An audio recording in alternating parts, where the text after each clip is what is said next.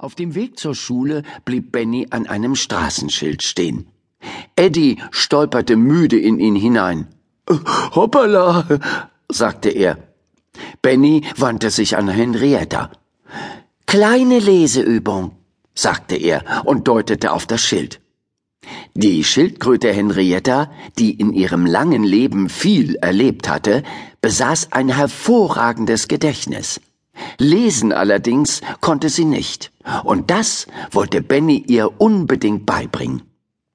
Eifrig streckte Henrietta nun das Köpfchen aus der Schultasche und kniff die Augen zusammen.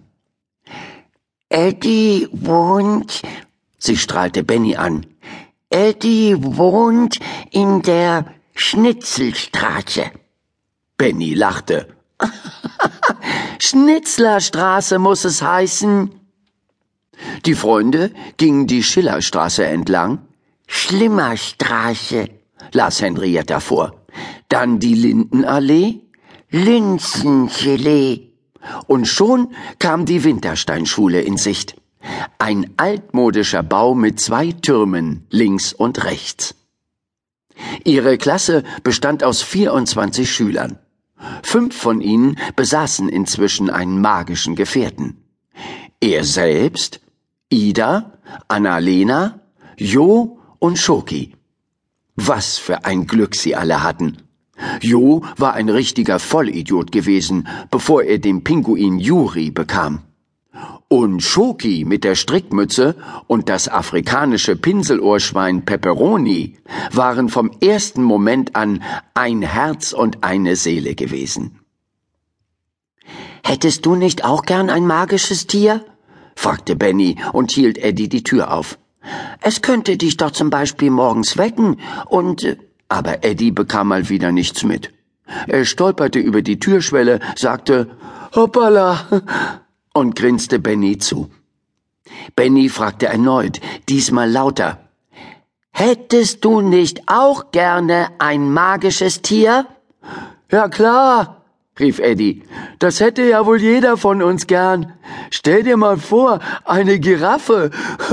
Das wär cool. Sie gingen im Gedränge die Treppe hoch in den ersten Stock. Keines der anderen Kinder sah Henrietta, die aus Bennys Schultasche guckte. Mr. Morrison hatte erklärt, das läge daran, dass die meisten Menschen die Magie einfach nicht wahrnehmen, die um sie herum passierte. Sie wären immer viel zu beschäftigt. Damit das Geheimnis der magischen Tiere aber auch wirklich sicher war, hatte sich Mr. Morrison noch einen Trick überlegt für den Notfall. Die Tiere konnten versteinern. Sie sahen dann aus wie ganz normale Kuscheltiere.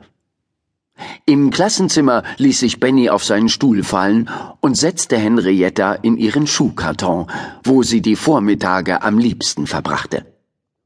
Vor Miss Cornfield mussten die Tiere natürlich nicht versteinern, und so hatte jedes der Tiere seinen Stammplatz im Unterricht.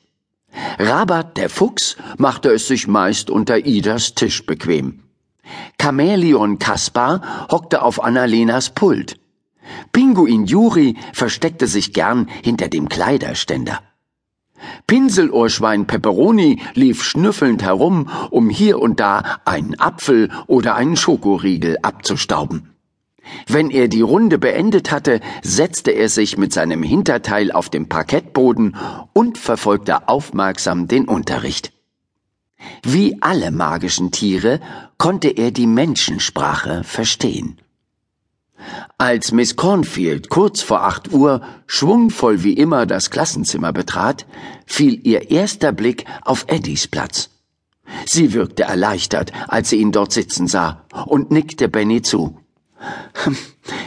Gut gemacht. Vielen Dank, Benny. Und morgen schaffst du es wieder allein, Eddie. Stimmt's? Eddie hörte sie nicht. Er steckte gerade mit dem Kopf unter dem Tisch und angelte nach seinem Radiergummi, der ihm weggehüpft war. Seufzend begann Miss Cornfield mit dem Unterricht. Mathehefte raus. Wir üben Sachaufgaben. Eddie, kaum mit hochrotem Kopf aufgetaucht, duckte sich wieder weg und kramte in seiner Schultasche. Er fand aber nur die Hefte für Deutsch, Sach